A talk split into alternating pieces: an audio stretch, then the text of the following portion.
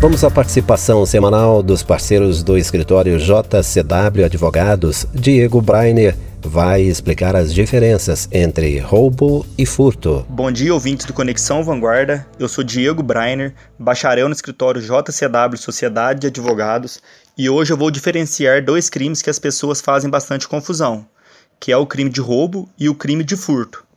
Tanto o crime de furto quanto o crime de roubo são crime contra o patrimônio, ou seja, são aqueles crimes que se atentam diretamente contra os bens móveis de uma pessoa ou organização. Então agora vamos diferenciá-los.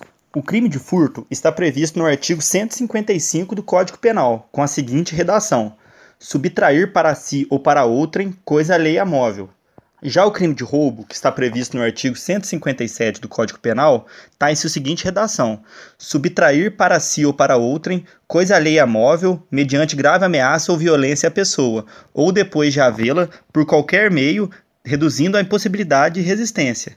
Assim, é fácil perceber a diferença que entre o furto e entre o roubo é determinada pelo emprego ou não de violência ou grave ameaça, no momento de subtrair o objeto da vítima.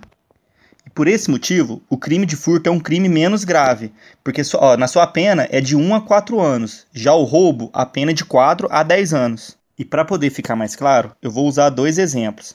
O indivíduo entra em uma loja de calçados e, aproveitando que os funcionários não estão olhando ou atendendo, pega um par de tênis e foge. Aqui temos a consumação do crime de furto. Agora imagina que o mesmo indivíduo entra na mesma loja, entretanto agora vai munido de um revólver e ameaça os funcionários e clientes assim usando uma, uma grave ameaça e violência, e pega o tênis e foge.